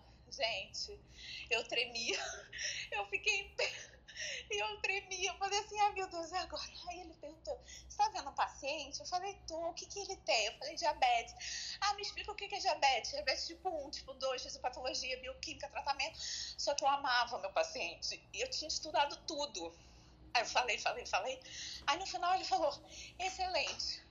Olha, eu só sei que eu levei um prêmio da faculdade, fizeram uma, uma homenagem no, no auditório que inclusive foi com outro professor que eu adoro muito, que é o professor Basílio, da Anatomia Patológica, que depois já conto a história dele para vocês, que é pessoa maravilhosa. Mas essas são as lembranças que eu tenho do professor Carlos Alberto Moraes de Sá. Então foram, foram é, eu fico feliz de ter contribuído com a minha faculdade e também porque eu amava o paciente. Agora, como esse paciente chegou em mim? Eu vou contar outra história para vocês. Quando eu tinha quatro anos de idade, minha mãe começou a reparar que eu não estava muito bem na escola, que eu ficava muito tímida, que eu descia para o play, para a piscina, eu ficava só no cantinho, não queria falar com as outras crianças. E minha mãe, muito perspicaz, falou: Não, eu preciso mudar essa menina de escola, isso não está certo. E me mudou para uma outra escola. Nessa escola, eu tinha uma professora, que era a tia Ângela. Foi uma pessoa maravilhosa. Ela me colocava para cima, ela dizia para mim que eu era inteligente, nossa, como eu era capaz, como eu sabia fazer as coisas, e aquilo foi me motivando e eu me tornei uma pessoa de introvertida que eu estava me tornando, eu virei extrovertida. Então, o papel que uma professora infantil pode ter na vida de uma criança.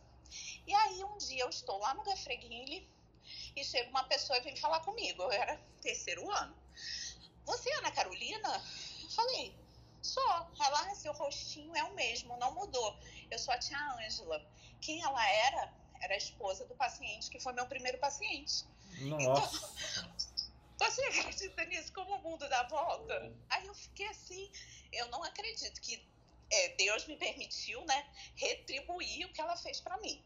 Então, essa acho que é uma história forte que eu tenho para contar.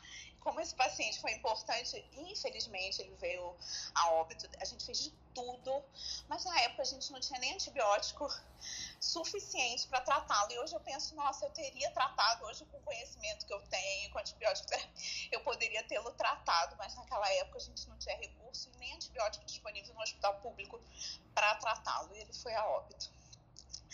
Essa é a minha história. Outro dia eu conto do professor Basílio, se vocês quiserem ouvir, da anatomia patológica.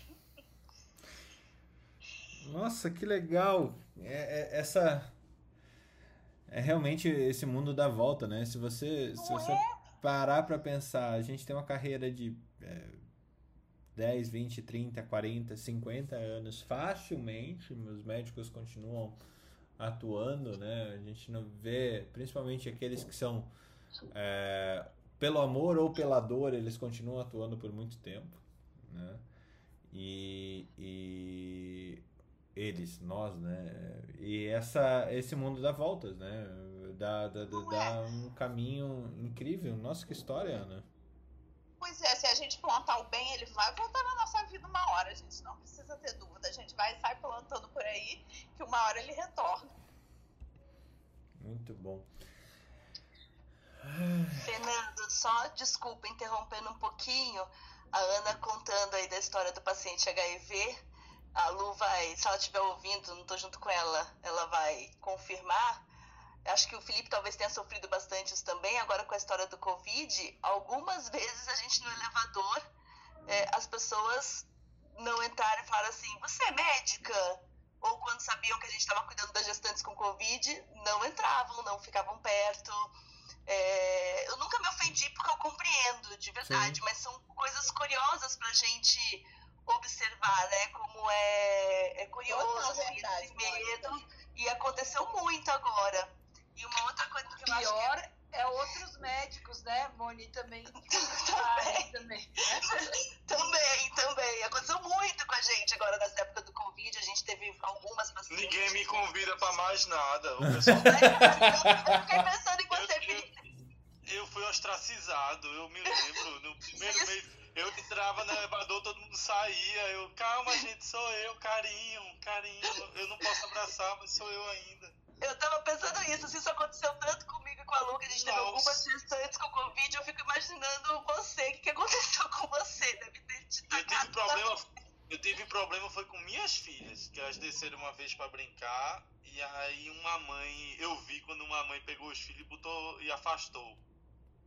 Aí eu, aí eu cheguei por trás dela e disse tá com alguma dúvida sobre. quer discutir sobre alguma coisa, tá com alguma dúvida, eu levou um susto assim. Não, não, não sei o que eu digo. Péssimo, isso é péssimo. É, e eu queria só fazer mais uma ressalva, que eu tô ouvindo todo mundo falando com tanto carinho dos professores. É, eu acho que um grande ensinamento que eles passam pra gente, que a gente não deve esquecer nunca, é que conhecimento não se guarda, conhecimento se compartilha, né? Eu faço muita questão, assim, eu não sou professora universitária, mas sempre que eu tenho oportunidade de compartilhar um pouquinho que eu sei com alguém, eu acho super importante que a gente faça isso. É, outro dia aconteceu, outro dia, já tem um tempinho, aconteceu uma coisa muito legal que eu acho que é muito recompensador e é o que a gente pode dar de recompensa para os nossos professores, né? É, aqui também na Rede Dora eles têm um programa de internatos. Internatos podem se voluntariar para acompanhar alguns plantões aqui. Hum, e é muito engraçado que às vezes eu e a Lu a gente vai entrar em algum parto e vem aquele estudante todo tímido, assim, todo né, pacato, mal ele sabe que ele vai virar nosso colega em poucos anos e fala, ai doutora, a senhora me permite, né, todo assim acanhado que eu acompanho o parto de vocês, eu falo, claro, a minha sala, a sala da Lu é sempre aberta e eu tenho mania justamente por conta do Taubaté, de durante os nossos procedimentos eu começo a perguntar anatomia para eles. Eu falo, olha, vocês estão aqui, vocês têm que saber por que, vocês estão aqui, vocês têm que aproveitar um pouco. E eu começo a perguntar sobre anatomia para eles, né? Mostrar, mostrar um pouco da anatomia tal, em loco.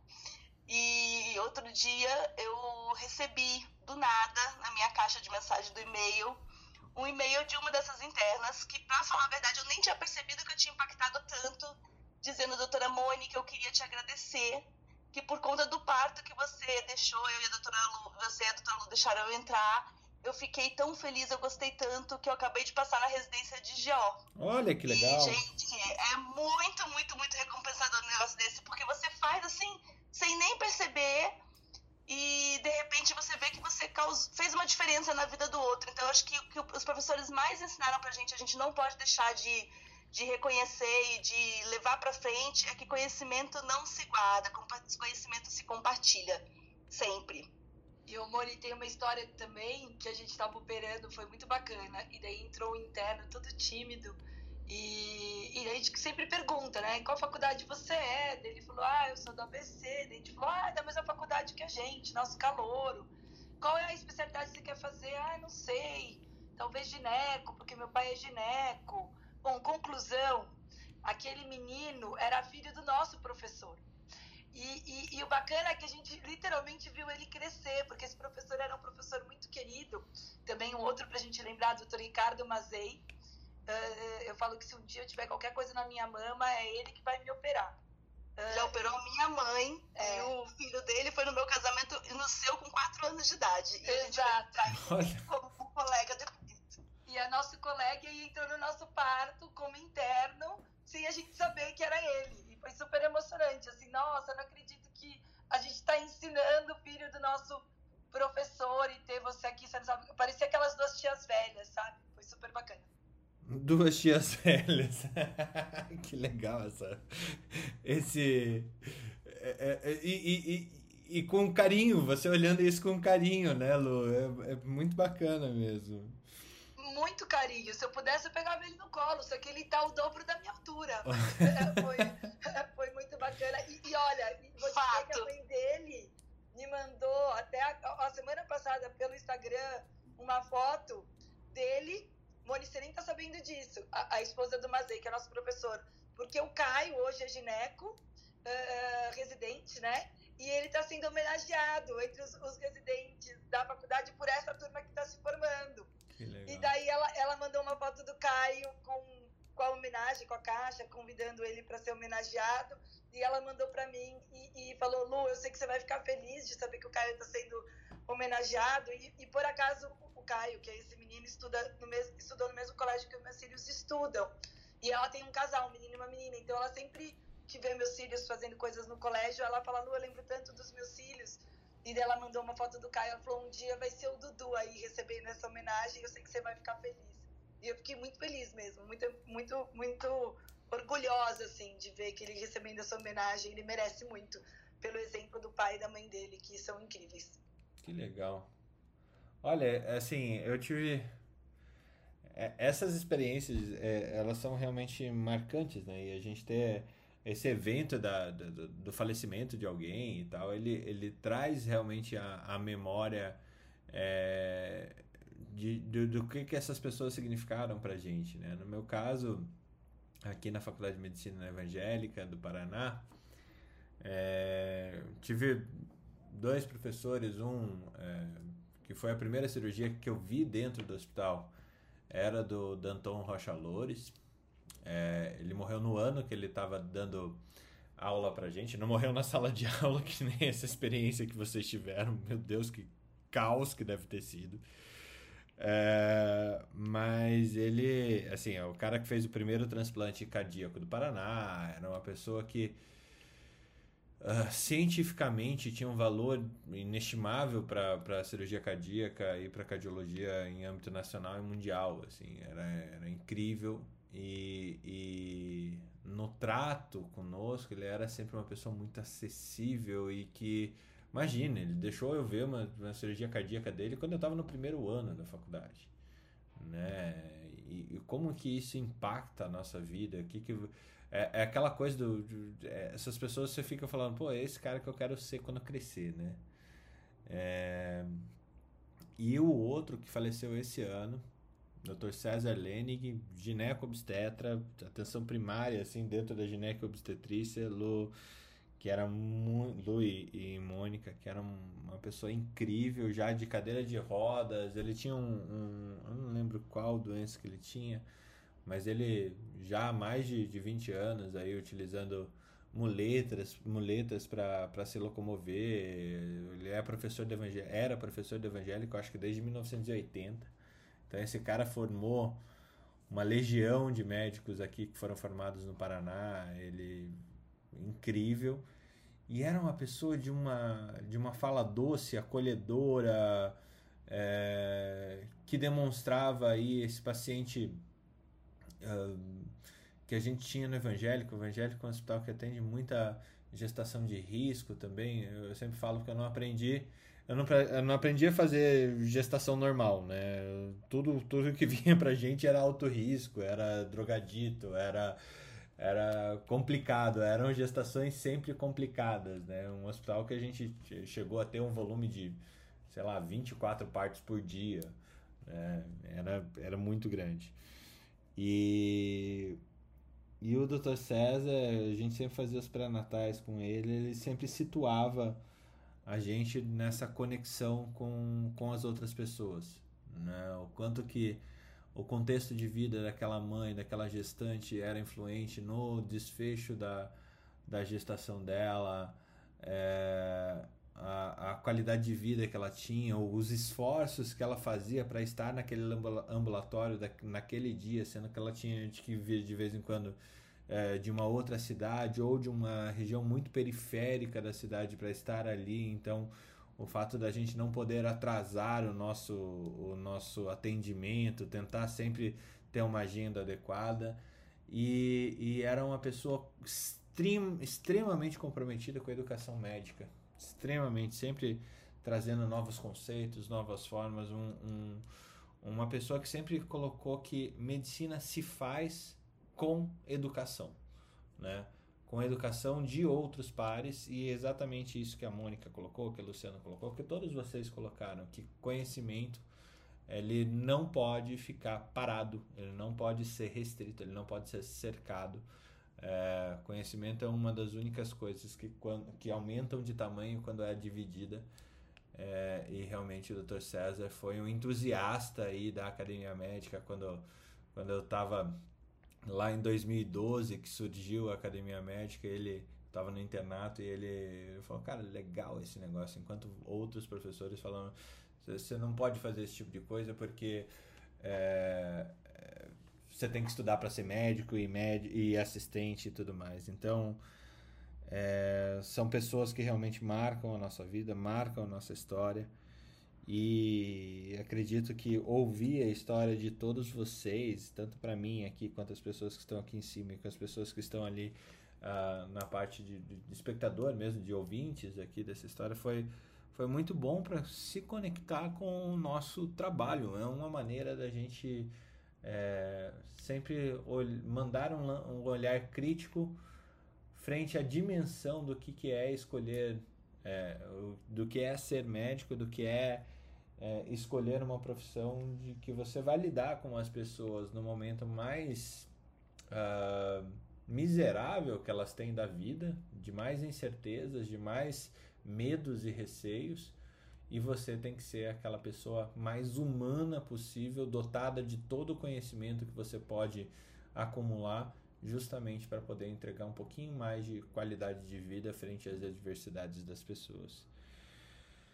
Nossa, inspirador. Nem imaginava que esse programa ia ser, ser desse jeito, viu?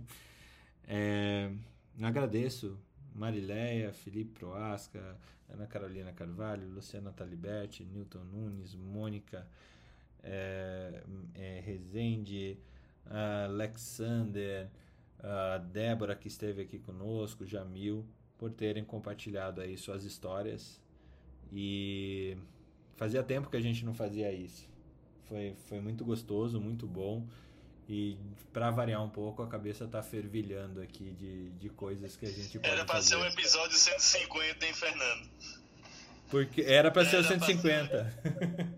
Era pra ser o 150 pelo impacto que traz, porque lembra muita gente especial, né? Nossa, é, é que eu tenho Parabéns. muito, graças a Deus eu tenho muito professor vivo.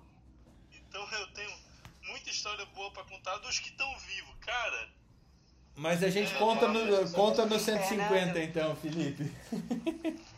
Fala lá, Fernando, Marilé. você começou cedo me perguntando, eu falei, gente, você a trazer emoções, aflorar nossas emoções assim logo cedo é, é, é- é muito bom, porque aí a gente sente o quanto a gente é gente mesmo, gente, e quantas pessoas é, foram e são importantes em nossa vida. Isso foi bem legal também, tá? Fernando, quero só Eu sei que um eu tô, eu tô com saudade do professor Benito. Eu tô com saudade do professor Benito. Eu quero- Bateu uma saudade agora. Eu quero só dar um, dar um é, depoimento aqui. Eu sou é, professor de uma faculdade privada aqui, né? E hoje começa um novo ciclo, com novos alunos, tudo. E, e assim, eu confesso que eu não estava muito motivado agora nesse de novo. Mas, cara, esse episódio aqui, bicho, me fez uma influência positiva muito grande aqui de renovar aqui as forças. E, e, assim, e verificar né, a importância que a gente tem nos alunos, né? Então, isso aí, obrigado aí por esse. Tu vai botar o povo pra cantar lá? Tu vai botar o povo, tu vai botar o povo pra cantar lá ou é impressão minha, hein? Acho que a, a primeira, a primeira é, é, recepção, Felipe, é exatamente entregar uma cópia da canção do tambor para cada um. entendeu? Não vai né? chamar inúteis, Newton, por favor. Não, esse, esse aí é exemplo negativo e hoje, e hoje não pode, né? Fizer isso. É isso. Ai, ai, Mas, que assim, bom, é, Newton. Nossa. serviu de motivação hoje, viu, Fernando? Obrigadão aí por esse episódio. Ó, quem sabe daqui a, a, a 50, 40, 50 anos, quando você já não estiver aqui, alguém pergunte pra eles qual foi o professor que, te, que você lembra que já se foi. Veja só. Eu quero aqui com 110 anos no Clubhouse, né? Dizendo, ô minha gente, eu, tava, eu trabalhava aqui com o Fernando Carbonieri, aquele ali que é o patrono da educação médica brasileira, tem aquele estátua dele ali na frente da federal, que a turma fica abusando dele toda vez porque escrevia errado. Era menino bom. Espero que você não fale desse jeito, Felipe. menino, pô. É, é porque vocês não conhecem o, o Fernando Proasca Carbonieri Neto. Ai, ai, gente, um bom dia pra todo mundo. Eu adorei fazer esse programa de hoje. Realmente foi, foi incrível e olhar dessa forma realmente é, nos conecta a, a essa transcendência, né? A gente faz as coisas realmente que duram muito tempo, que é, cutucam um pouquinho, provoca a vida das pessoas justamente e a gente deixa o nosso, nosso legado e recebe o legado de muita gente dessa forma. É, é E, e incrível. a gente acabou nem falando de transacional nem de transacional. Ah, dane-se. Não, transacional, a gente fez medicina transacional na veia. Todo mundo trocou, trans, é, transacionou histórias de vida, viu, Felipe? Veja só. Muito bom. Excelente dia a todos, gente. Até amanhã.